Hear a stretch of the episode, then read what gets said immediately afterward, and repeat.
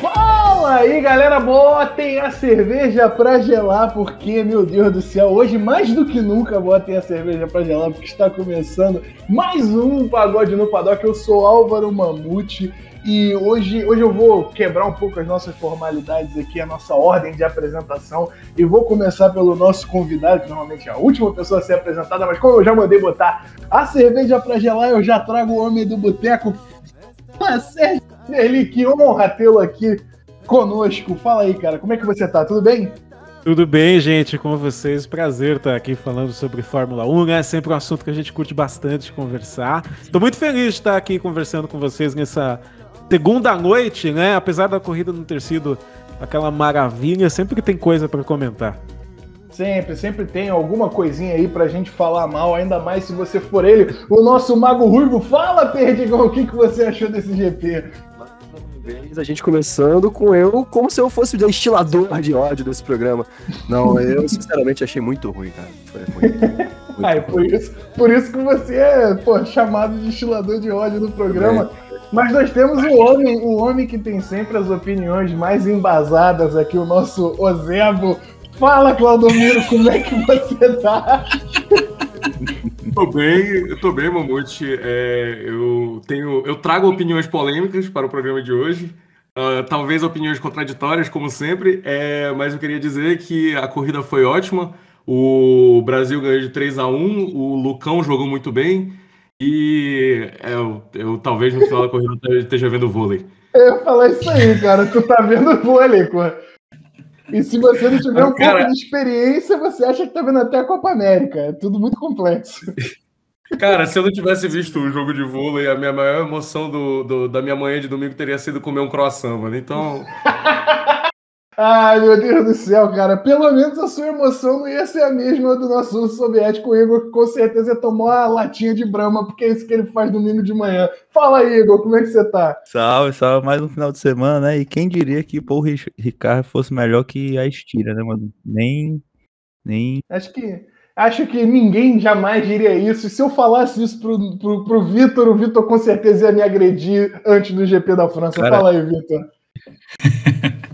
Cara, eu vi um pouco tenso hoje no podcast, porque com essa escalada do pelotão do Leclerc, o Claudomiro ia ficar falando no meu ouvido pra cacete. Mas como ele nem viu a corrida, só viu o vôlei, tô tranquilo. Bom, eu acho que justamente nesse tópico, nesse tópico aí que o Vitor trouxe, né, dessa, dessa escalada de pelotão do Leclerc, eu acho que esse deve ser o nosso primeiro assunto. Obviamente, o, o tópico básico vai ser a escalada de. vai ser a vitória avassaladora do, do, do Verstappen, mas falar do Leclerc hoje eu acho essencial, porque tem uma polêmica aqui e a grande polêmica é: o Leclerc fez uma grande corrida ou ele só limpou a cagada que ele fez? Quem, quem, quem que vocês acham aí dessa, desse, desse primeiro ponto? Eu vou deixar o Clodomiro falar que ele é o grande defensor de Chalelerc. Eu vou deixar ele dar a opinião dele, porque a minha opinião é polêmica. Cara, eu vi alguns comentaristas falando que foi uma grande corrida do Leclerc. Eu vi o Leclerc ganhando o melhor piloto do dia. Gente, o melhor piloto do dia, mano. O cara encaçapou o Gasly, mano. O cara encaçapou o Kimi Raikkonen, não. não, o Leclerc falando, essa foi uma das melhores atuações da minha vida. Pô, eu, eu, eu tinha brincado na última semana de que eu ia começar a criticar, criticar o Leclerc e coisa do tipo, mas eu, eu, eu nem precisei brincar, que eu tô falando de verdade. Leclerc... Você não imaginou, não imaginou que ele fosse te dar combustível, né? É, não, o Leclerc, porra, foi, foi de carrinho de bate-bate, coisa do tipo, e, cara, desculpa, mas assim, ele fez uma corrida de recuperação e coisa do tipo, mas ele não precisaria fazer uma corrida de recuperação se ele tivesse feito merda no começo, porra. Vitor, o que, que você acha aí? É, de fato, uma, corrida que você tira um adversário na primeira volta e depois faz uma corrida de recuperação é maravilhosa para ele, né? Exatamente, é incrível. É uma corrida, porra, completamente justa. Eu vou perguntar pro Sérgio, o Sérgio talvez não esteja inteirado aqui da, da nossa grande polêmica do podcast. Nosso podcast é um podcast muito polêmico, mas a grande polêmica é quem é melhor, Charles Leclerc ou Lando Norris? E essa é uma discussão aqui que ela perdura há séculos. Então, Sérgio, eu quero saber a sua opinião. Quem é o piloto? Sem ficar em cima do muro. Não, não, não tenha medo de ser apedrejado, porque aqui somos todos amigos na arte de falar merda. Quem é melhor, Lando Norris ou Charles Leclerc? Cara, é muito difícil dar uma resposta tão sincera e consistente assim, porque os dois estão em início de carreira, né? O, o Leclerc ainda tem essa questão e de ter tido um carro melhor durante mais tempo. O Norris está tendo um carro competitivo, começou no ano passado, em 2020, e agora em 2021. Eu acho que os dois são muito equivalentes, viu? Uma coisa que a gente já pode colocar na listinha do Leclerc é que ele é um cara que às vezes ele se perde né, em disputa de posição, às vezes ele bate mesmo. É, Vettel que o diga, né? Até na Áustria, ano passado. Você qual é o lance do Leclerc com a primeira curva na Áustria, cara? Ele, ele, ele tem algum problema ali, cara. Pois é. E... Em geral, né? Porque também lá no, no Sakir, né? Fez aquele encaçapamento lá geral. É, o problema dele é com primeiras curvas. É.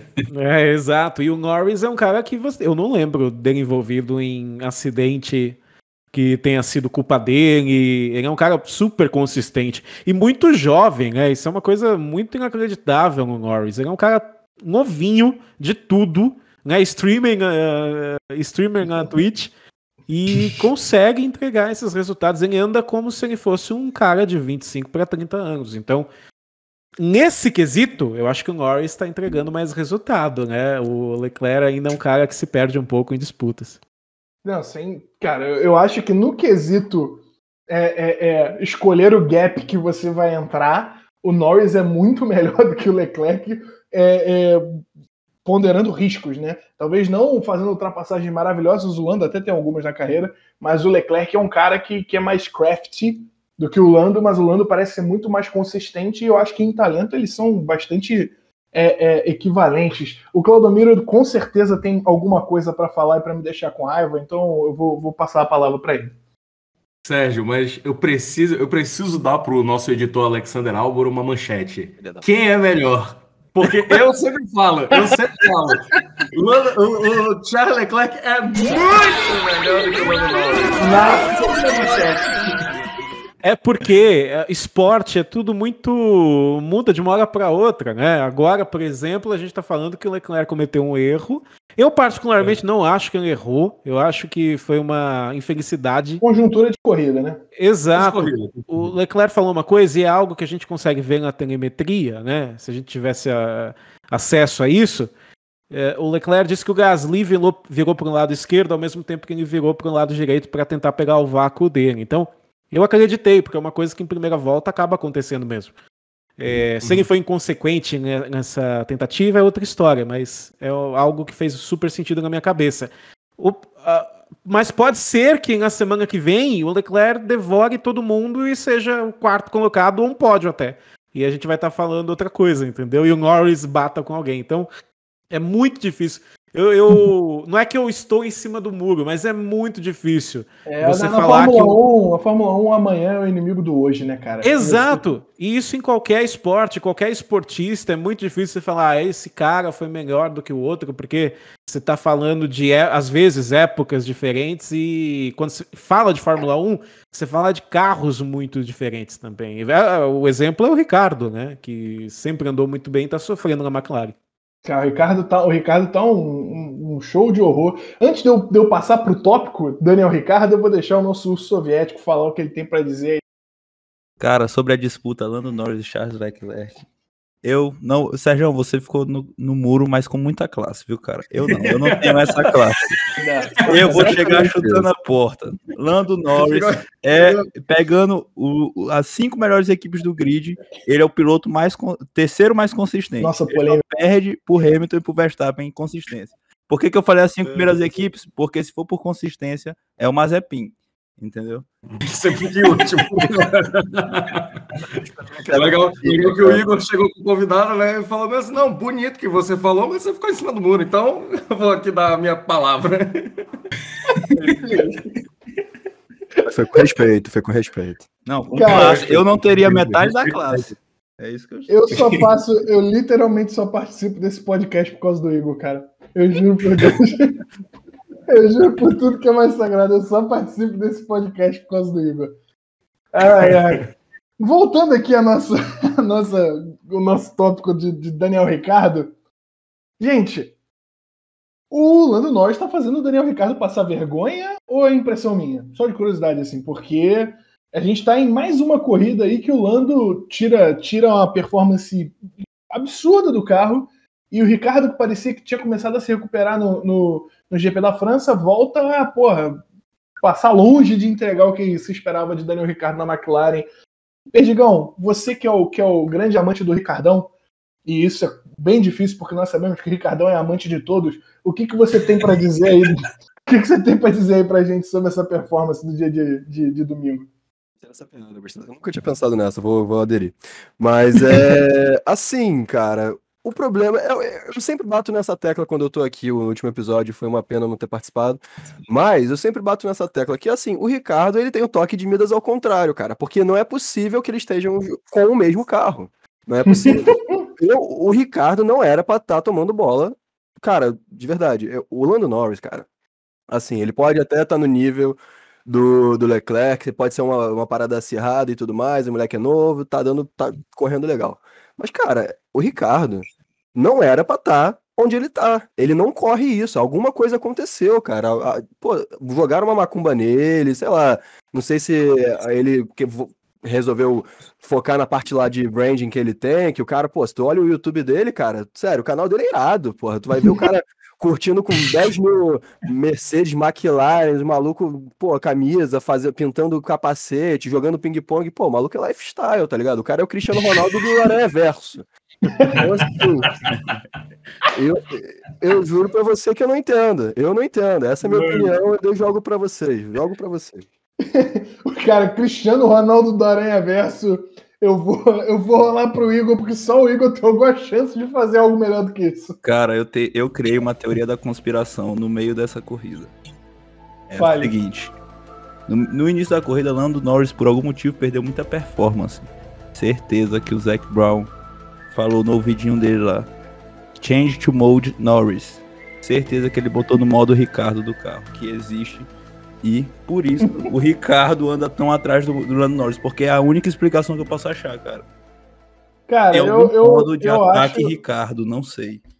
Cara, eu sou, eu sou um cara. É, eu amo Daniel Ricardo.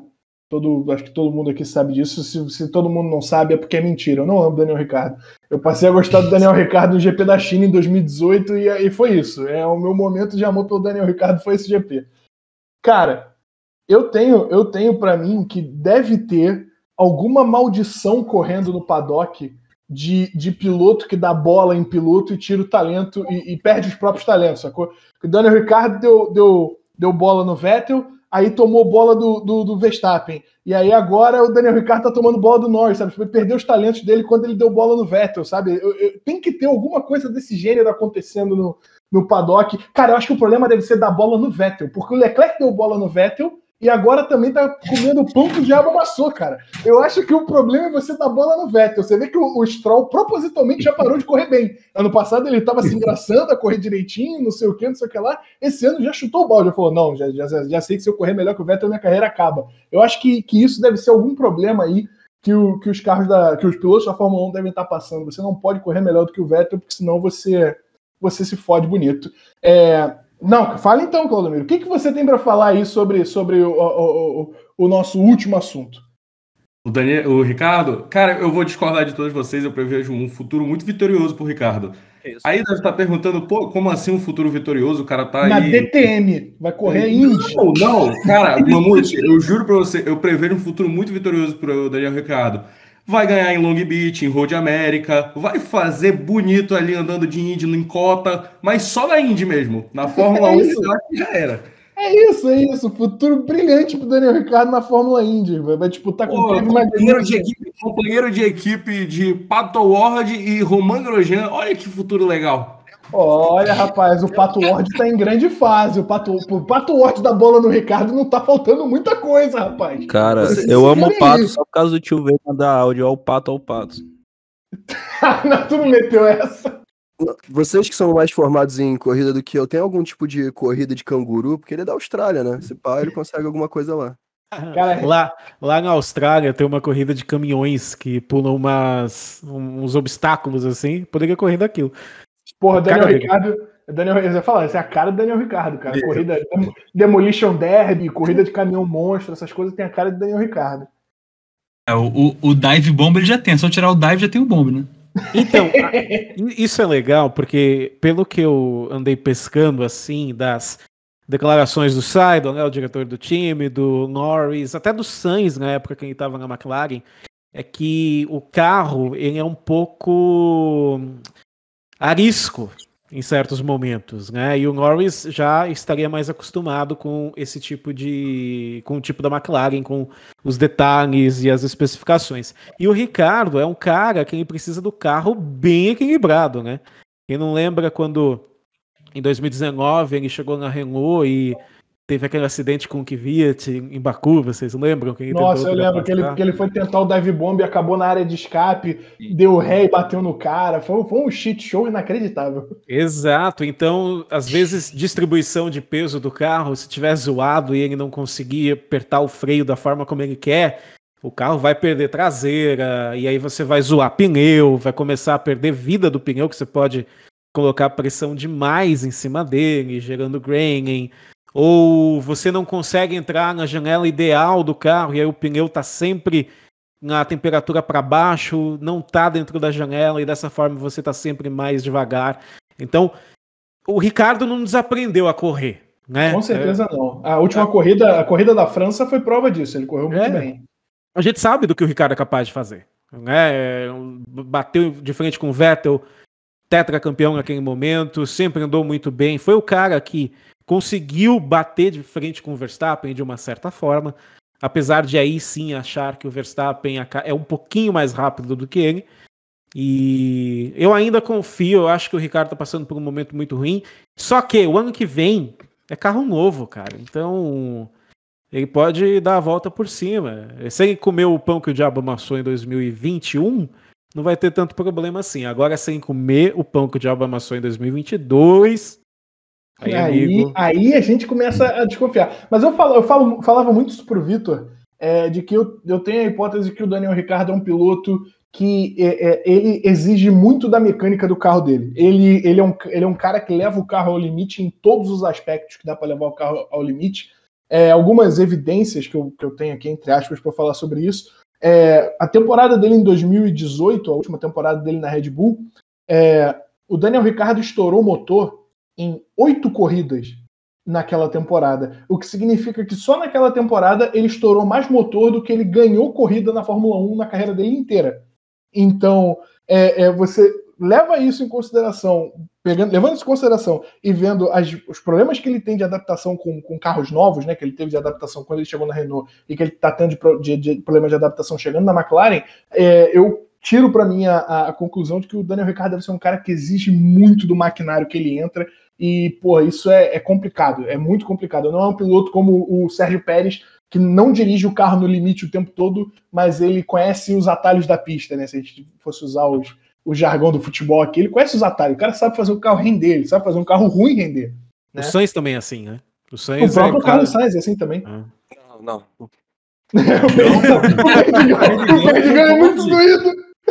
Eu só gostei do não, não, não, não, não. O Perdigão odeia muito o Carlos. Sainz, cara.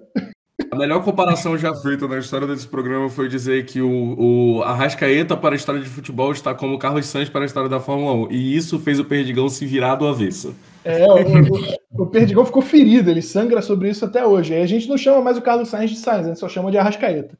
Meu Deus.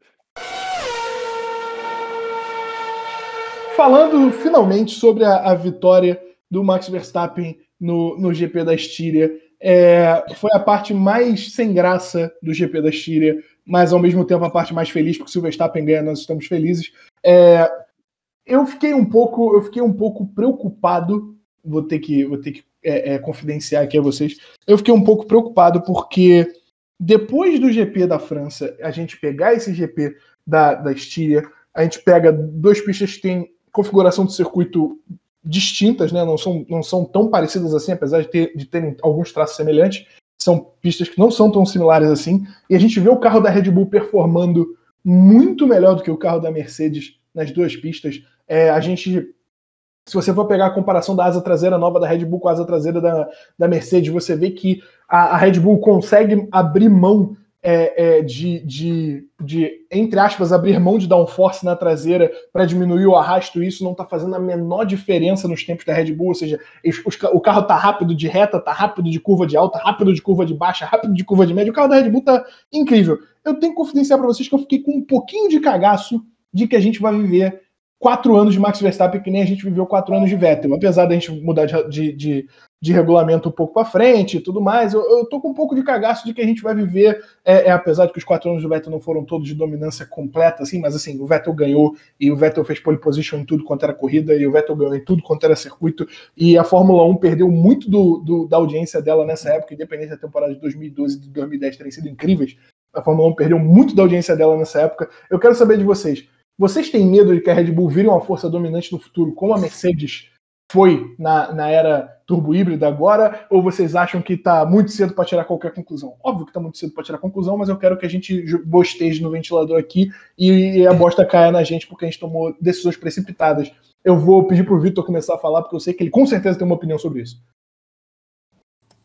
Então, eu confesso que eu fiquei um pouco me sentindo em 2013, assim, vendo se o Verstappen ganhar com ele tava, sei lá, 13 segundos na frente, aí o Hamilton parou e aí foi, sei lá, 40 segundos na frente, mas enfim. É... Realmente, como você falou, me lembrou um pouco os tempos de Vettel aí, né? né? Essa vitória do Verstappen. Assim, cara, sobre o que você falou da dominância, eu espero, e assim, para sempre, na história da Fórmula 1, ninguém bata os recordes do Schumacher e do, do, do, Hamilton, cara. Não porque eu gosto muito dos dois, eu gosto por isso. Mas só porque eu não quero ter que viver mais sete ou oito anos de alguém ganhando toda hora. É, então, assim, isso acho que a pergunta, né? Então, eu gosto muito do Max, mas há muitos títulos ainda, muitas corridas, mas que seja por um segundo de diferença ou por dois segundos de diferença, que seja por um ponto de diferença no final do campeonato, é isso que a gente quer ver.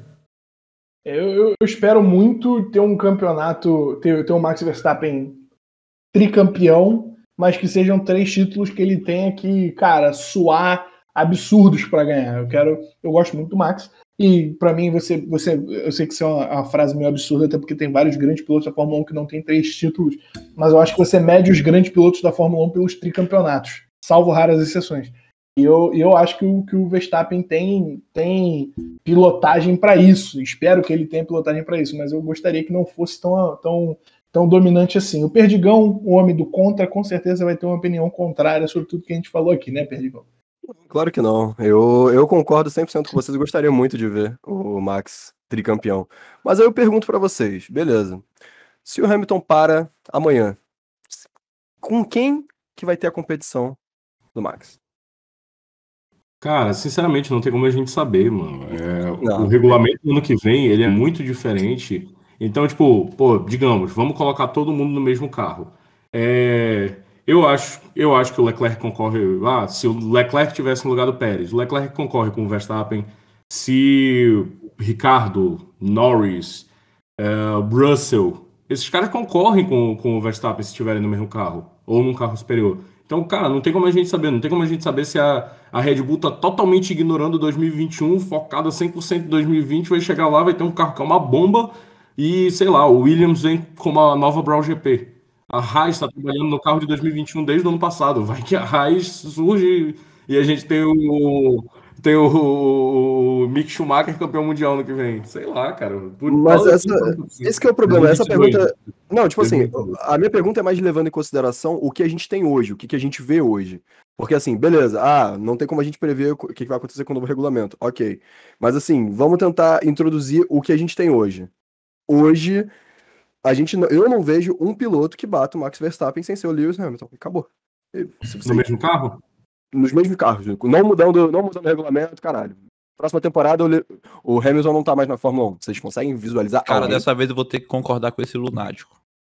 Olha aí. é, não, eu vou, vou concordar, vou concordar. Se, é, se... É, eu, eu, gostaria, eu, gostaria, eu gostaria de pontuar. Eu concordo, levando em consideração um campeonato. Eu acho que ninguém tira um campeonato do Verstappen no mesmo carro. Mas eu acho que o George Russell, com mais uns anos de Fórmula 1, pode dar trabalho num carro é, é, num carro igual. Eu acho que o Lando Norris pode dar um certo trabalho no carro igual. Eu acho que o Leclerc dá muita dor de cabeça pro Verstappen no carro igual, principalmente porque o Leclerc tem esse, esse, esse negócio agressivo, esse negócio meio doido que o Verstappen tem também. Sangue Então. Eu, eu, Tem ele mais tem sangue zóio. já, né? Oi? Você está dizendo que o Leclerc é melhor que Norris, então?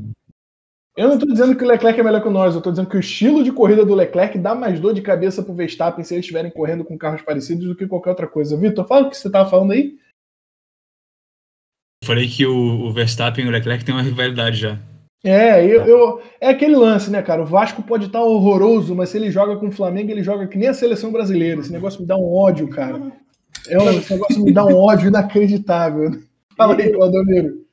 Eu vou, eu vou ter que concordar com o Perdigão também, porque, assim, pensando, hoje sai o, sai o Hamilton e sai o Bottas da, da, da Mercedes. Bota. É, vem, vem o Gasly e o Russell, ou o Russell e o Leclerc, sabe Deus. O Russell e o. Stoffel Van Dorn. Nick DeVries, sei lá quem É. vem. Mas, enfim, cara, nenhum desses ganha do Verstappen nesse carro da Mercedes. Nesse carro da Mercedes. E se estivesse no carro da Red Bull, iam penar para ganhar do Verstappen. Eu acho que o Verstappen num campeonato ainda ganharia. Então, realmente, hoje eu não vejo alguém ganhando do Verstappen. Mas o que eu acho que vai acontecer, baseado em totalmente porra nenhuma, é, é que, cara, os carros vão mudar muito ano que vem. É, o Max vai ter dificuldade. Esse carro da Red Bull, ele é muito acertadinho pro Max. Ele é muito, ele é o carrinho do Max. O Pérez que é um, um camaleão e soube se adaptar ao carro. Mas ele é muito o carrinho do Max, então tipo, eu acho que ele vai ter dificuldade ano que vem para se adaptar no carro, pelo É. menos assim, primeira parte da temporada, alguma coisa assim. E isso vai abrir margem para o carro que estiver melhor, sabe Deus se vai ser Alpine, Ferrari, McLaren ou qualquer uma dessas, para ganhar. Então, o que eu acho que vai acontecer com a carreira do Max vai ser é, tipo o Hamilton, rapidão, é, tipo o Hamilton, vai ganhar um título, vai passar um tempo, pegar um carro bom de novo e aí vai, vai fazer a, a dinastia dele. Eu acho que o que todo mundo quer, na verdade, é competição, né? É isso que a gente precisa, na real. Eu acho que 2016 foi o último ano que nós chegamos em Abu Dhabi com alguma disputa. É isso que a gente quer. E o mais legal de tudo isso é que o circuito vai estar diferente, né? Então imagine Nossa. se Hamilton e Verstappen chegarem lá em Asmarina com 5, 10 pontos de diferença entre um e outro. Vai ser uma loucura, entendeu? Então, é, eu até falei isso na live de domingo passado do Boteco F1, dizendo que eu torço para que a Mercedes tenha o melhor carro em Silverstone, porque eu não quero que o Verstappen desapareça na frente do Hamilton. Ah, mas vai mudar quem tá vencendo. Tudo bem, vai mudar, mas a gente vai cair em outro domínio, né? Em outro campeonato que vai ser decidido com três vitórias, per- perdão, com três corridas de antecedência. Eu quero luta até o final, cara. Eu quero pular no lustre na volta 58 da última corrida do ano. Cara, isso é um sonho, né? Isso é um, um grandíssimo sonho. Pena que seja Abu Dhabi hoje mesmo. É uma pena. Eu- Cara, eu, eu acho que o, que o season finale tinha que ser sempre em Interlagos. Eu acho que isso é. A menos que essa corrida de Abu Dhabi se prove a melhor corrida da história da Fórmula 1, eu vou continuar achando isso porque eu sou clubista. É, é, eu, eu- sobre, sobre- o pessoal tá falando, ah, 2022 a gente não tem ideia do que, do que vai acontecer. Realmente a gente não tem ideia do que vai acontecer, mas eu estaria disposto a casar um dinheirinho na Red Bull pelo seguinte motivo. É, o Adrian Newey, projetista da Red Bull, é, até hoje, nós estamos em 2021, o Adrian Newey tem 30 anos de carreira, 40 anos de carreira? 30 anos de carreira tem o Adrian Newey. Esses 30 anos de carreira que o Adrian Newey tem, é, é, 30 e poucos anos de carreira, o Adrian Newey perdeu dois campeonatos na carreira dele inteira. Ele perdeu dois campeonatos em que ele projetou um carro para uma, uma escuderia que não era cliente de motor. Que não comprava, que não, não pegava motor em outra de, de, de, de alguma montadora. Né? Que o motor era feito especificamente para a escuderia. O Adrian Newey perdeu dois campeonatos, e os dois campeonatos foram para o Michael Schumacher. Então, eu, tô, eu, eu estaria disposto a casar dinheiro que a Red Bull vai vir ano que vem como a grande força da Fórmula 1. Porque é o Adrian Newey com a Red Bull trabalhando no motor que já vai estar pronto para o ano que vem, eles vão ter que é, é, acertar detalhe antes do, do congelamento de motor e, e etc, etc. é, com é, é, é, uma equipe que já vai estar tá pronta, vai estar tá pegando a chave do, do reino para tudo. Eu acho, cara, eu acho que esse motor Honda que está agora, que, que tá um motor Honda aí é, é, reminiscente de, das épocas de Ayrton Senna, eu acho, cara, duro. Como diz o, o Igor, eu acho duríssimo, duríssimo. que alguém vai que alguém vai tirar a Red Bull de cima do palanque, cara. Mas vamos ver, vamos ver o que, que vai acontecer. Agora, pela primeira vez, inclusive, o, o, pela primeira vez, na verdade, a primeira vez foi o GP da França, matematicamente, mas o carro da, da Red Bull ficou mais rápido do que o carro da Mercedes, né? Então acho que agora é um, é um caminho sem volta, cara. Eu tenho, tenho medo. Pessoal, quem é mais azarado, Valtteri Bottas ou George Russell? Eu, eu tenho para mim que o Valtteri Bottas é mais azarado, o George Russell ele, ele só é inexperiente aí e a vida não sorri para ele porque ele não tem estrela. Mas é polêmico. Mas quem. Não que o Bottas tenha estrela, né? Mas o Bottas já é azarado e ruim se ele, se ele não tem estrela, é só uma redundância. O, o George Russell não. O George Russell ele tem essa parada, ele tem o talento, ele tem o amor, a galera gosta dele, mas, cara, tudo dá errado pro George Russell. É azar ou é, ou é problema dele? Vitor, você primeiro, porque você tem, tem a minha opinião aqui com. Opinião semelhante à minha. Não, cara, foi até engraçado que eu tava vendo a corrida com meu irmão na hora, e aí Tava tudo dando certo pro George Russell. Aí, quando ele apontou nos blocos, eu falei: aí, Daniel, a gente vai ver o Williams estragar a corrida do Russell agora. Não deu outra. Tava realmente é muito, muito azar, cara. É muito azar. E assim, eu vou te falar, eu não sou nem o maior fã do Russell, você sabe disso. Aliás, você também não é. Mas, cara, tanto, tanto azar com, com o nosso menino, o Jorginho, que tá, tá dando até um pouco de pena já. É, cara, eu, eu acho que o objetivo do Russell ele é ser pobre coitado ao ponto de fazer as pessoas que não gostam dele torcerem por ele. E ele tá conseguindo, que eu tô quase lá também. É... Claudomiro, o que, que tu acha? Cara, eu acho que azar por azar é o, é o Russell. O Bottas, o Bottas ele não é azarado. Ele, ele, pô, ele ganhou corridas, sabe? Coisas que não era para ele falar, coisas que não era para ele fazer, porque o problema do Bottas não é ser azarado, o problema do Bottas é ser lento. Coisa que é muito ruim para o piloto de Fórmula 1. O Russell é rápido, só que ao mesmo tempo ele é muito azarado. E, e ao mesmo tempo que ele é muito azarado, ele também é muito inexperiente para cometer erros como o de San Marino no ano passado, o de San Marino nesse ano. Não vou chamar de Emília România. É... também também outro, outros erros, como um até mais grave, que foi aquela chegadinha que ele que ele chega, que ele deu no Bottas. Assim, esses erros, é, eles vêm de uma inexperiência do Russell, dele, dele ainda não estar calejado para pilotar ali, é, digamos, não de cara para o vento, porque né, normalmente ele pilota, parece que ele está liderando a corrida, mas na verdade ele só está com o Latifi atrás dele. Mas. Sempre de cara para o vento, né, cara? Ele está sempre de cara para o vento. Tem sempre um gap imenso pro cara que está na frente dele. É, ele olha, olha lá o Giovinazzi na minha frente, Ei, dá um tchauzinho pro Giovinazzi. É, não.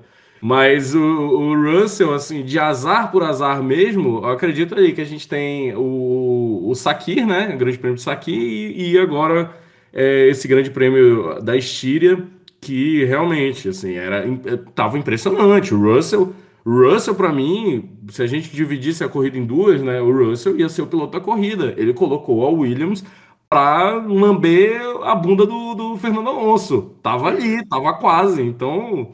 Fala, fala aí, Igor, o que, que você tem para dizer sobre o nosso, nosso russão da massa? Cara, o meu ponto é esse também. Eu acho que, que o Bottas ele vem muito da. É porque vamos falar sobre o Bottas, né? O Bottas. Por que, que o Bottas é azarado? É porque ele é lento. Porque qual a única característica pro Bottas ser rápido? É porque ele é finlandês finlandês não entra, é quase impossível. Estatisticamente, isso faz ele ser mais rápido. Exatamente, exatamente. Por exemplo, é, eu... cara, Bottas... eu acho que o Bottas, o Bottas para ser rápido, a corrida precisa acontecer no sábado. Eu acho que se a corrida acontecesse no sábado, o Bottas tinha, tinha roubado um título do Hamilton, cara. Eu acho. É verdade. Cara, vai ganhar Sprint Racing em Silverstone, eu já tô até vendo isso. Né? Mas... cara, vai ser, vai ser uma piada pronta, cara. Só que o Bottas tem seus momentos de azar, né? Por exemplo, ele tava indo mal em uma corrida em décimo, e é azar tu encontrar em décimo uma Williams. Ainda mais querendo te dar um beijo. E tu deixa a Williams e quase apanhar. Querendo, querendo lamber tua bunda. Rapaz, a Williams queria. Tava no cio ali, quis atracar com o carro dele. E aí, e ele ainda quase apoia, não sabe nem de onde veio. É, cara, eu, eu, eu acho que o, o Bottas tem alguns azares aí. O primeiro foi ter nascido. Acho que, Maldade. acho que, acho que faltou um pouco de sorte. O, o segundo é ser companheiro de equipe do Hamilton, né, não, Sérgio? Não, Pois é, né? Só, só um detalhe geográfico aqui. A gente chamar o GP lá em Imola de Emília-Romanha é o certo, né? Que San Marino É, fica em outro local, é né? outro país, inclusive. É, exato. É porque Então- é um pouco tradicionalista, né? A gente é uma tradição. Mas o eu acho engraçado, né? Que a gente gravou tanto San Marino, né? Quando eu descobri é. que San Marino não tinha nada a ver com Imola, nossa, cara, eu fiquei triste assim uns dois dias, sabe? Falando, Como assim? Eu- me contaram uma mentira durante tanto tempo. E, em, relação, em relação ao, ao- ao Russell, é assim. Também o que, que a gente vai falar de azarado, né? Porque em Imola, né? Lá, lá no Emília Romanha, no ano passado, ele estava numa boa posição, rodou sozinho, né? E bateu. Perdeu uma chance boa de pontuar. Claro, depois com a Mercedes ele ia ganhar aquela corrida. E aliás, quem falou aí de multiverso, ali foi um multiverso, né? Que em Com algum certeza. local existe o George Russell vencedor daquela corrida. Onde que o. Bottas ia colocar a cara dele? Me Cara, mas, Sérgio, me perdoe, mas se existe um universo em que o Russell é ganhador daquela corrida, ele é um universo mais triste porque o Sérgio Pérez não ganhou. Porque Exato. É verdade. É verdade. E aliás, aquela vitória meio que contou bastante, né, pro, pro Pérez completamente, e pra completamente. Red Bull. E na corrida anterior, ele quase foi pódio, né? Então o Pérez Sim, tava... ele, ele ia fazer terceiro e primeiro, só que ele quebrou em terceiro lugar e ganhou a outra corrida. Que loucura, né? Imagina. Então. é, E às vezes pode ser, né? Quem, quem acredita em karma, por exemplo, ele tá somando aí uns karmas para quando chegar na Mercedes mesmo ganhar tudo. Então vocês estão falando aí, ó, pode ser que no ano que vem a Red Bull leve tudo. E se o Russell vai para Mercedes e começa a ganhar do Hamilton? É, mas Existe esse universo também, hein? aí, Vitor, aí, Vitor. O que? Ele tá acumulando o quê? Karma. Palma, Exatamente. palma, é, não, vai ser Hamilton has retired. Karma. Vai ser só isso que a gente vai ouvir no rádio. Só vai escutar oh não! Vai ser muito bom, bicho. Deep Cara, se o, se o Russell, se o Russell começar a ganhar do, do Hamilton, vai ser aquilo que o, Igor sempre falou, né? Eu tô feliz e puto, mano. Porque ele vai ter que bater na mesa porque o Hamilton tá perdendo, mas ele vai estar lá com o George Russell lá ganhando corrida. É, o Toto, o Toto vai ficar muito doido, cara. Quando isso aconteceu, eu, eu acho que o- é capaz do, do Toto entrar no pop cool e sumir, cara. É o tipo de coisa que pode acontecer. Pessoal, temos aqui rapidamente, rapidamente uma discussão sobre o meio-campo ali. Aston Martin, AlphaTauri, Renault. Eu quero rapidamente de cada um de vocês quem que vocês acham que tá melhor e por quê. Rápido e sucinto. Claudomiro, Aston Martin, AlphaTauri ou Renault? Cara, eu acho que quem tá se mostrando mais propensa a ficar na quinta colocação, pra mim, é a Aston Martin. Hoje a gente viu uma quedinha ali do, do Vettel, mas é, já viu que também ele, ele tá se adaptando bem a esse carro. Então eu acho que essa segunda metade de, de, de temporada, o Vettel vai dar uma crescida quando a gente for ali para Bélgica, para Mônaco, para Singapura. É, Singapura não vai mais, né? Mas eu acho que o Vettel Turquia de novo, porque Deus é bom. vai para Turquia de novo, que o Vettel foi bem, olha aí. É, eu, eu errei no comentário, mas acabou dando certo. É, eu acho que o Vettel ele vai conseguir ir bem nessas corridas e o Stroll também está evoluindo. O Stroll está evoluindo e ele se mostra como desse pelotão hoje, ele é o melhor segundo piloto, porque ele está muito melhor do que o Tsunoda e ele está melhor do que o Ocon que sentou no próprio contrato, né? E aí, entre os primeiros pilotos, eu também hoje, analisando o Gasly, obviamente está na frente de Alonso e de Vettel. Entre Vettel e Alonso, eu acho que o Vettel vai fazer uma. uma, uma vai, fa- vem fazendo uma temporada melhor. Então eu acredito que a Aston Martin está se posicionando melhor para ser quinto colocado. Perdigão, Aston Martin, AlphaTauri ou Renault? Ah, Perguntar isso pra mim é quase que, né? Perguntar se macaco quer banana. Eu vou defender sempre a minha AlphaTauri, minha. Pô, se tem um símbolo da Red Bull na equipe, eu tô defendendo. Primeiro porque eu gosto muito do Gasly, e eu acho que Ele ainda tem muita bola aí pra mostrar nessa na segunda metade do campeonato. E porque eu ainda confio. Eu preciso confidenciar neste episódio que eu gosto sim do nosso grande Pokémon de franja. Eu gosto. Tsunoda, você acha que o Tsunoda não tem Eu, salvação, então? Salvação, ele tem salvação, ele vai ser o cara que vai mostrar que o Japão, pela primeira vez, fez alguma coisa melhor do que Pokémon. Rapaz, a gente vai ter que esperar miseravelmente uns 10 anos pra Juju Noda pegar um carro de Fórmula 1 e provar isso. Eu já, já, já falei isso aqui. Sérgio, quero saber de você. Nós estamos em que? Aston Martin, AlphaTauri ou Renault? O carro da AlphaTauri eu acho que é o melhor carro entre esses três aí.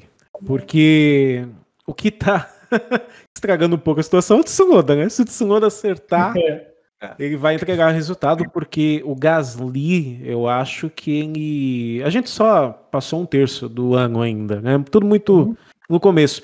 Mas se o Gasly continuar guiando quem tá guiando, ele vai ser o melhor piloto da temporada com relação ao carro Sim. e pilotagem, O né? Power Ranking, né? Concordo, Com concordo. certeza. Exato, Com certeza. então eu acho que o carro da AlphaTauri é o melhor carro, o carro da, da Renault e da Aston Martin são carros um pouco mais problemáticos, né? Especialmente o da Aston Martin, tem dia que ele entrega, tem dia que ele não entrega. Eu acho que o carro mais consistente é o da AlphaTauri. Se eu tivesse que apostar, eu apostaria no time branco marinho. Cara, eu tenho pra mim que. Albon tem a sua manchete. Exatamente. Gasly é o melhor piloto do grid. Pode botar. E bota aspas, hein? Bota aspas. Aspas. Vai poder dizer, vai poder dizer que tava bêbado, que é um pagode no boteco, ele vai poder dizer que tava bêbado. Falei qualquer coisa, gente. Cara, eu, eu, eu tenho pra mim, eu tinha pra mim, na verdade, que o Gasly não faria duas atuações melhores do que ele fez na Bélgica e em Monza quando ele ganhou, né? Foram duas corridas, é, é, acho que back-to-back, inclusive, na, no- na temporada que ele ganhou a corrida, foi, foi ano passado, né? É, eu achei que ele não ia fazer duas corridas melhores do que essa, só que se você pegar quaisquer duas corridas esse ano, foram corridas que você consegue botar é, é, é, no- na mesma prateleira, incrível. Igor, Aston Martin, AlphaTauri ou Renault? Quem tá melhor e quem que vai terminar melhor nesse campeonato? Vou fazer um comentário sucinto sobre todas. Vamos lá. Aston Martin é os Peak Blinders, né? São meio sujos, mas são inconstantes. A AlphaTauri é os carregados pelo Gasly. E a Renault, bicho, eu vou ter que aqui quebrar um, uma regra aqui. Vou ter que falar bem da Renault nesse podcast. Meu Deus. Porque essa dupla Deus. da Renault tem me agradado em uma, uma coisa. Cara, isso, Cara. isso, isso, isso realmente tá triste. Eu vou até chamar de Alpine pra não elogiar a Renault, né, cara? Cara, Cara, a Renault. legal que a gente tá chamando de Renault desde o começo do podcast. Cara, Ah, a Renault cara, tá mais. Ó, a Renault Eu tá vou chamar de Minardi. Presta atenção. A Renault tá mais Brasil que a McLaren. Porque quando eu vi a dupla da McLaren, falei, vai ser zoeiro o tempo todo, entretenimento puro. Entendeu? Mas a Renault, pô, tá Brasil total. Os caras estavam jogando box, ou jogando box, ou jogando bola no box, cara. Jogando boxe. Entrete- Mas, mas a entretenimento- AlphaTauri, a AlphaTauri tava jogando bola Cara. embaixo do touro. É. Ah, é. Vitor, Vitor, você que- quero saber o que, que você vai fazer. Se você vai, vai dar esse ponto para Aston Martin e vai, e vai dizer que o Stroll tá mandando bem, se você vai dar esses pontos para AlphaTauri e vai dar algum, alguma coisa pro Tsunoda, ou se você vai ter que se abrir para Alpine. Cara, qualquer decisão que acontecer aqui, você sai com dor. Diga para mim, o que, que você acha que tá melhor? Não, cara, jamais, que isso. É, O, o Gasly compensa o, o japonês, entendeu? Então eu vou de AlphaTauri feliz. Eu gosto, eu gosto que o Vitor ele não se dá mais ao trabalho de falar o nome do Yuki Tsunoda. É, o japonês. Eu falei, eu falei só no questão de entretenimento. Eu só falei na questão de entretenimento, galera. Tsunoda está para Victor, assim como o Carlos Sainz está para Perdigão. É, com, a, com a diferença que o Carlos Sainz é bom. É, Mamute, A diferença é que eu tenho razão. Mamute, hoje de Ah. tarde o Vitor tava me perguntando, e aí, como é que vai ser o podcast? Aí eu falei, mano, eu vou falar muita merda. Ele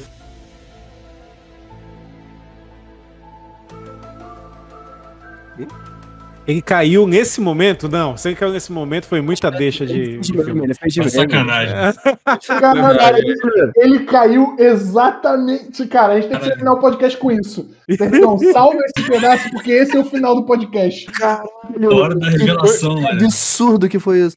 Cara, eu achei, eu achei que eu tinha caído, porque normalmente quem cai sou eu, né? Eu falei, também, "Ah, eu eu também perdi, que- perdi a punchline, eu não acredito. Caramba, deu Walking Dead agora. Cliffhanger. Exatamente, rolou um cliffhanger. né, cara? volta, por favor. Não, até eu tô curioso pra saber o que eu falei, fiado.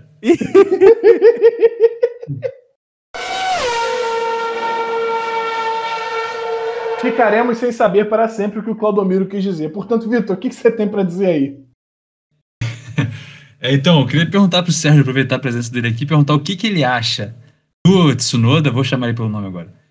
Obrigado. Japoneses em geral na Fórmula 1. Gosto do Tsunoda e dos japoneses na Em Fórmula 1. geral. É. Então, o Tsunoda é é uma coisa muito interessante, é um jargão que eu escuto desde que eu sou pequeno, que o, o piloto, quando ele é rápido e ele bate muito, você consegue ir moldando o cara, entendeu? Pelo menos ele tem velocidade. Dá pra você falar pra ele, olha, não, tenta não entrar com tanta velocidade aqui, é, vai construindo o seu ritmo durante a classificação, não entra na primeira volta do Q1 querendo marcar pole, porque não adianta nada, entendeu? E eu acho que o Tsunoda é esse cara. Ele é muito ansioso. E você repara isso até nas entrevistas. Ele vai se atropelando com as palavras, sabe? É um cara, é um menino, né? Ele é de 2000 já, né? Pois é, cara, o moleque é de 2000, cara, pelo amor de Deus. Todo mundo se sentindo velho pra caramba, né? Com isso. Cara, isso foi horrível, cara. Isso doeu em mim de uma forma inacreditável. É, bem- bem-vindo ao clube. Você Pelo de menos. 2000? 2000. Meu Deus. 2000. Acredite se quiser.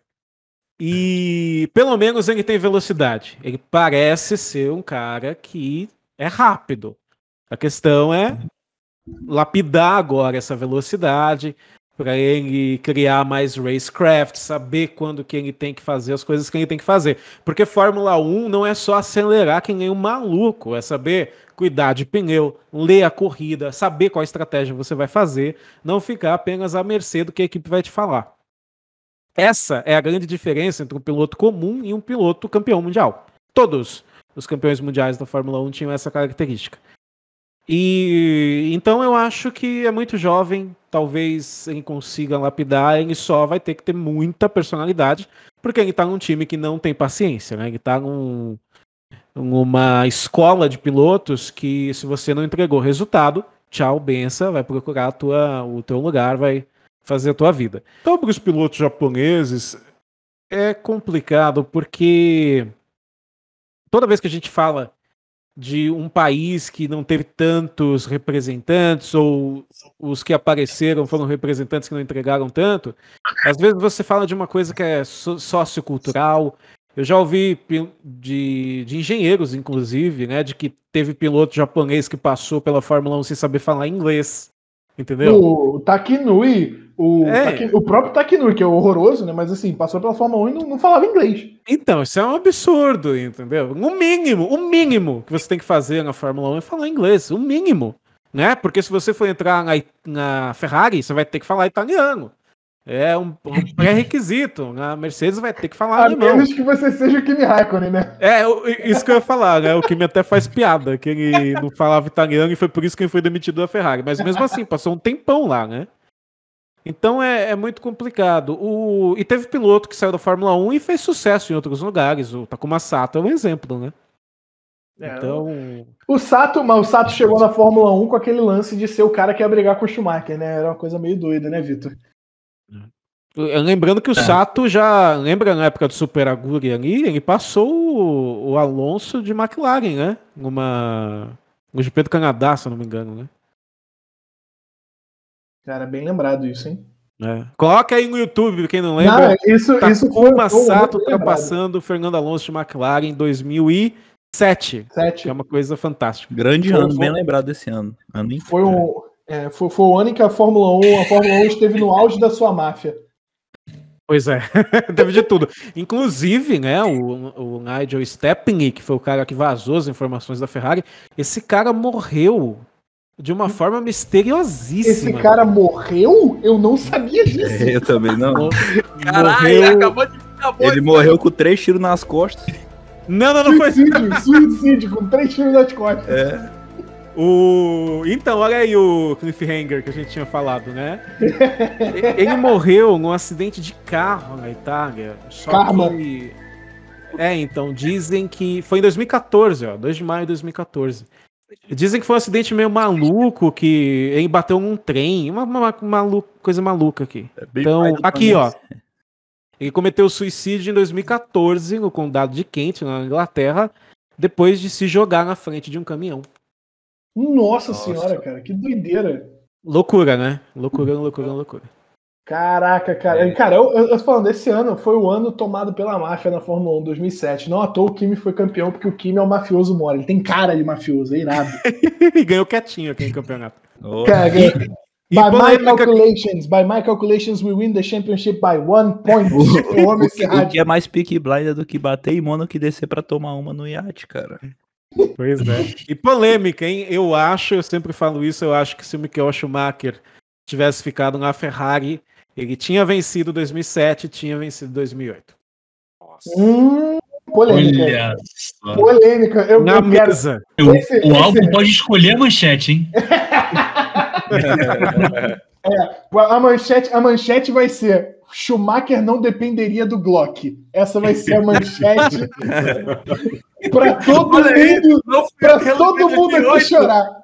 Nossa! Ah, o Para todo Glock- mundo aqui chorar. o Glock seria esquecido na eternidade, né? Não fui eu que só uma coisa 2008.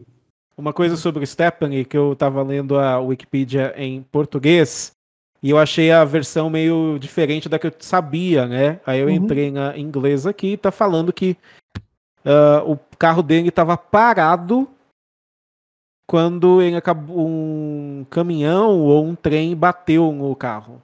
Meu então Deus. ele talvez teria parado o carro para ser atingido, né?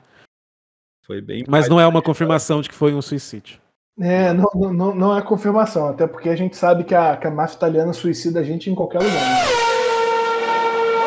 Começar os prêmios aqui. Falando em máfia italiana, falando em máfia italiana, vamos começar os prêmios aqui, entendeu? É, é, tem que explicar para o Sérgio como é que funcionam os prêmios. A gente tem dois prêmios, a gente tem o troféu Luca de Montezemolo para o melhor piloto da corrida e o troféu Renault Clio para o pior piloto da corrida. E a tradição aqui dita que o convidado começa escolhendo. Quero saber de você, Sérgio, quem ganha o seu troféu Luca de Montezemolo de melhor piloto da corrida? Olha, eu vou no Carlos Sainz. Eu acho que ele fez uma, uma boa corrida, né? Ele saiu de 12 segundo e foi parar em sexto, né? Foi, foi uma grande corrida. Então, foi, foi- ganhou metade das posições aí mesmo. E engraçado que o carro da Ferrari foi uma draga na França e teve um bom ritmo na Áustria. né? Nem eles sabem o porquê disso. O pessoal tá, sei lá, tentando fazer voodoo lá na Itália para tentar entender o que tá acontecendo com o carro. Cara, esse carro da Ferrari, ele, ele tá muito doido, cara. Porque, assim, apesar de, apesar de, de Baku e Mônaco serem dois circuitos de rua, eles não são dois circuitos tão parecidos assim. E o carro performou super bem nos dois. Aí chegou. Hum. E você reparou que todos os carros estão meio ariscos nesse ano? É, tem é, é, muito pouca consistência. O carro da Red Bull parece mais consistente esse ano, e, e, e- mas o resto todo tá uma doideira, cara. Tá muito Ah, O doido. carro da Ferrari é o relâmpago Marquinhos, mano. Ele tem vontade própria. e Sérgio, seu troféu Renault Clio, quem leva o pior piloto da corrida? Ai, o pior piloto. Deixa eu Ele já, deu, tentar. ele, já deu, É o quê? ele já deu o pior piloto, não foi não? Carlos Não. Sainz? Ah, é foda, né? Que homem doído! Ah, Que pariu. Eu vou. Pior que não aconteceu praticamente nada, né? Mas eu vou. Eu poderia dar pro Ricardo, mas o Ricardo teve um problema no motor, né? Então é mancada fazer isso com ele. Então eu vou mandar pro Ocon, porque ele tá começando a apanhar do Alonso, né? Parece que. É engraçado, né? Começou a luta com o Ocon em cima do Alonso, colocou ele bem no lado das cordas e começou a encher de porrada. E agora parece que o Alonso está começando a levar ele para o meio do ringue, né? Então tem que começar a entregar bons resultados, Ocon, que senão o Alonso vai passar por cima. É, eu acho, eu acho que o Ocon, Ocon acabou de entrar numa categoria rara desse podcast aqui, que é o piloto que ganhou um Luca de Montezemolo e um Renault Clio. A gente só tinha, a gente só tinha o Lewis Hamilton aqui por enquanto com essa honra, que ele ganhou um, um, um Luca de Montezemolo em Portugal e tomou o Renault Clio em Mônaco. Agora temos o Ocon também. Então, Não, Mamute. Acho que o Leclerc também. É, o Leclerc já tinha, o Leclerc já tinha tomado é, é, Luca de Montezemolo? Acho que já. Acho que Quem já. deu Luca de Montezemolo pro Leclerc aqui? Você? Não Ah, fui quem eu. será? Aí. Não, não, não fui eu, não. Na Emília Romanha, eu acho que ele levou um Lucas de Montezemolo. Cara, eu sei Hum, que. ah, é bem possível, né? Terminou em quarto, não eu foi? Foi Bem bem, possível. ele foi bem. Ele foi bem, ele foi bem. ele foi Bem. bem. Possível, bem possível, bem possível. É, é, Claudomiro, já que você já puxou o assunto, diga pra mim quem é o seu vencedor do Luquita da galera e quem é o seu vencedor do Renault Clio. Cara, o meu, o meu Luquita pela galera, eu, ele vai é, pra esse cara que tá fazendo algo nobre, né? Porque, é, pô, não tá jogando a Copa América, né? Ele foi lá pra, pra, foi lá pra Áustria, né? Dar essa força aí pra, pra escuderia Ferrari. É, tá aí como reserva da Copa América. E principalmente tá fudendo o Flamengo, né? Que tá deixando de participar do Brasileirão. Então aí pro camisa 14 do Flamengo, o, Jorjan de Arrascaeta, também conhecido como Carlos Sainz. Vai aí o Luquita da galera. É, e o meu Renault Clio, já que me adiantando, é, ele vai pro Mazepin. Oh, mas Oh, A gente combinou que não Deixa eu explicar. cara. Mas... deixa, deixa eu explicar. Eu tava vendo o vídeo do F1, F1 Visualizer, que ele faz aqueles gráficos lá em 8 bits e coisa do tipo, bem legal. É, e ele mostra que o, o Mazepin, assim, porque a gente já deu o troféu pro Mazepin por ele ser um escroto, a gente já deu o troféu pro Mazepin por ele ser irresponsável, a gente já deu o troféu do Mazepin por ele rodar. Mas agora eu vou dar ele por ele ser lento, que é uma coisa que a gente já sabia que ele era, mas agora eu vou, vou premiar ele por isso.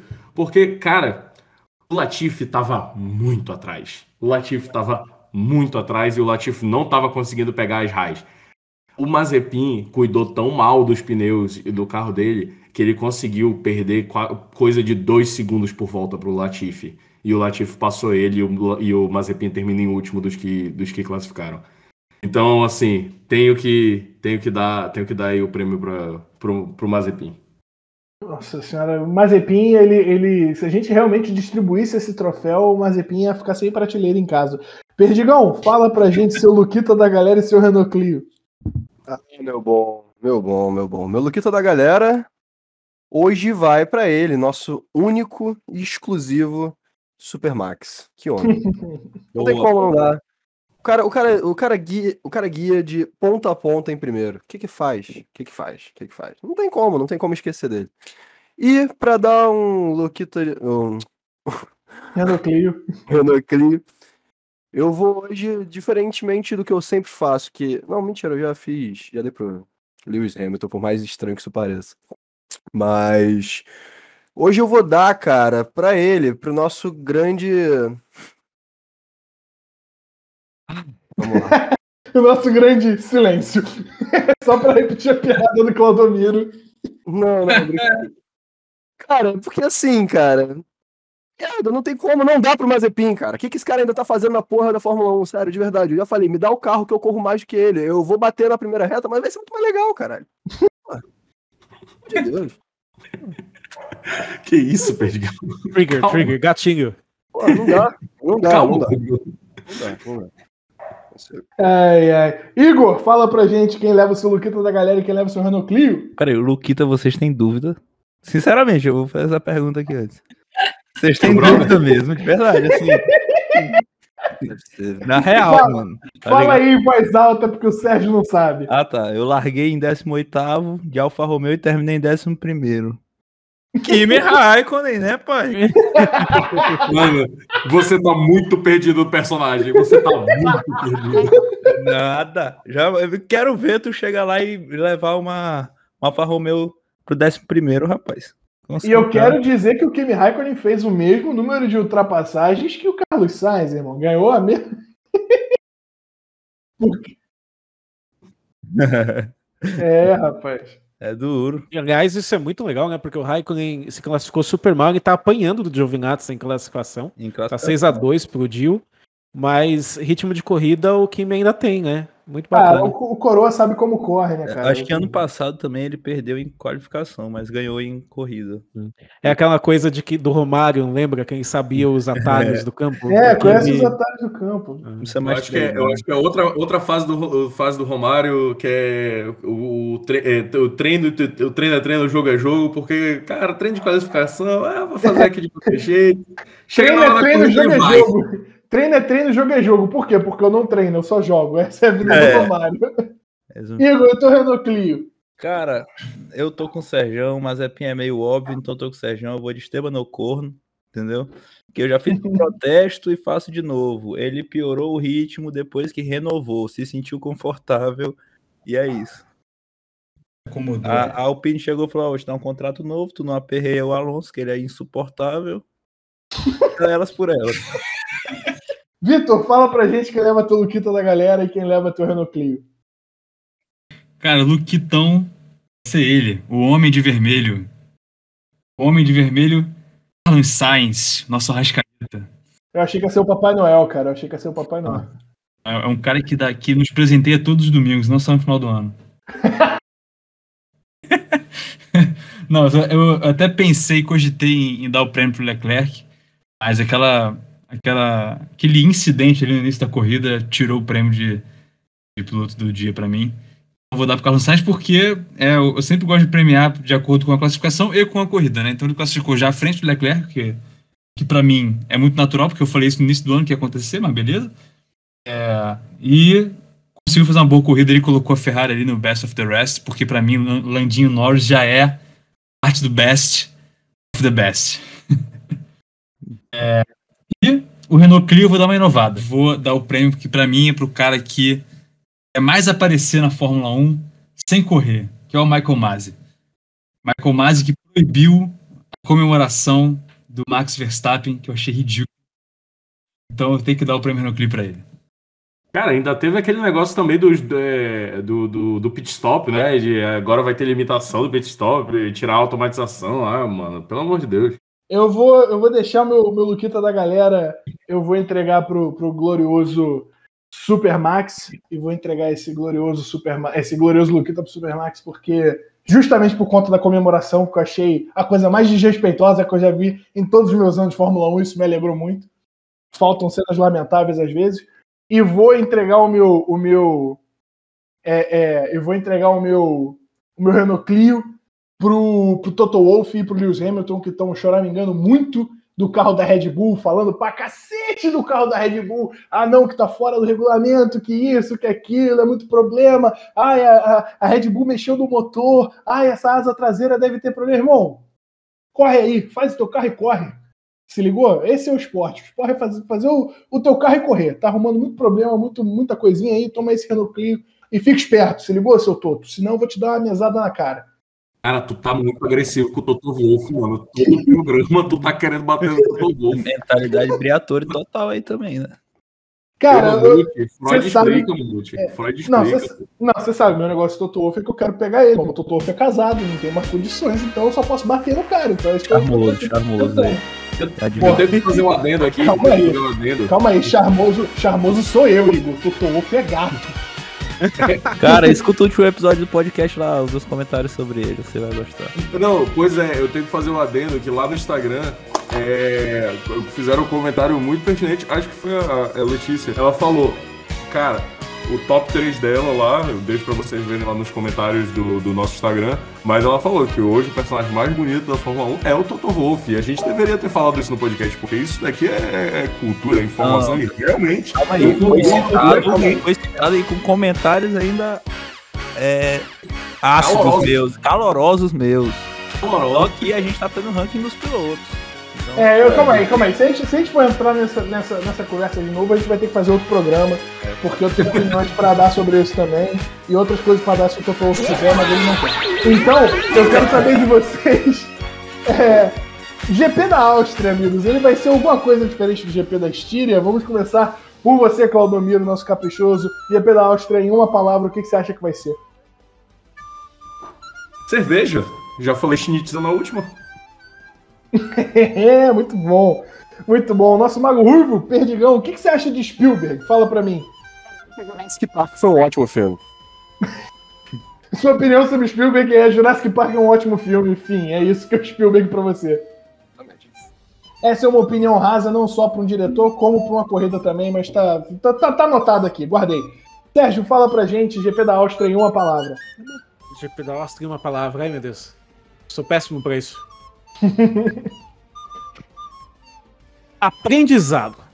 Olha. Ah, olha, foi, foi profundo, né? Foi Você profundo. vai ter que justificar. Vai ter que justificar. Porque a gente vai, vai ter os dados de uma corrida com outra na mesma pista. Eu tô muito curioso pra saber. Eu tô curioso, vai ser a mesma coisa que Silverstone GP de 70 anos, até o lance de trocar os compostos de pneu de uma corrida para outra, né? Vai ser a mesma Exato. parada.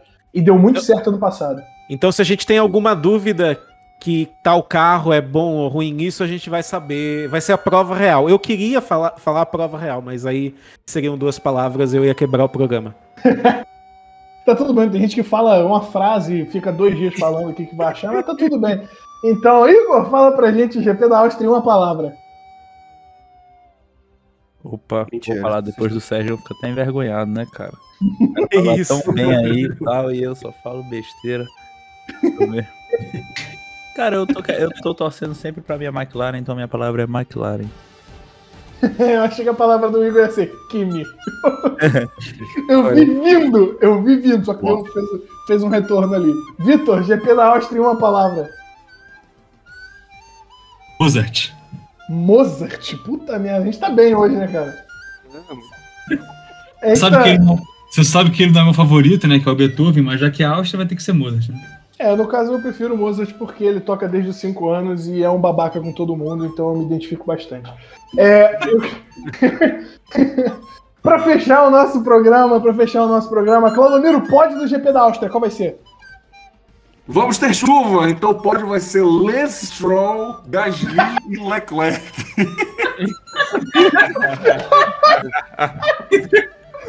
Sacanagem. Per- Perdigão, o pódio do GP da Áustria de 2021, não de 2030, que nem o Claudomiro deu aí, não. Não, depois dessa lastrada eu vou falar sério. Vou, vou repetir o que eu já falei, porque é a mesma pista, então Verstappen, Hamilton e Lando Norris. Sérgio, qual vai ser o pódio?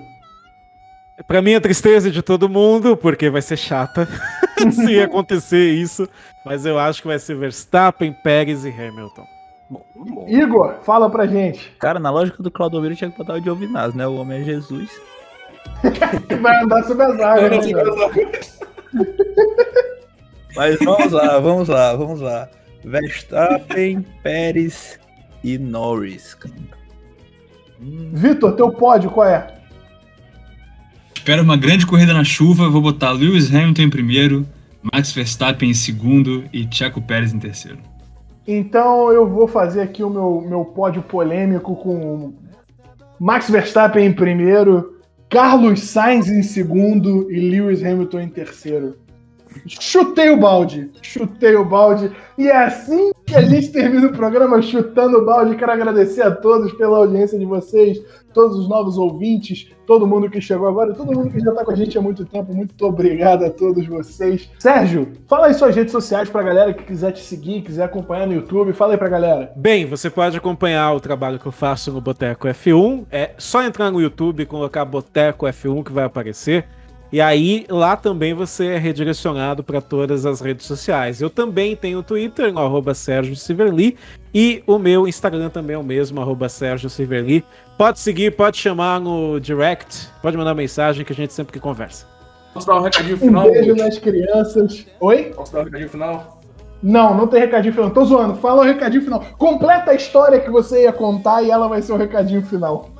A história que eu ia Boa, contar boa. é que hoje à tarde o Vitor tava me perguntando é, como, é, o- como é que ia ser o meu desempenho hoje no podcast. Aí eu falei, vou falar muita Eu Ah, sabia, eu sabia! Ai, um beijo crianças. Walking Dead aí. É, um beijo nas crianças. Até o próximo programa. Valeu, valeu, gente.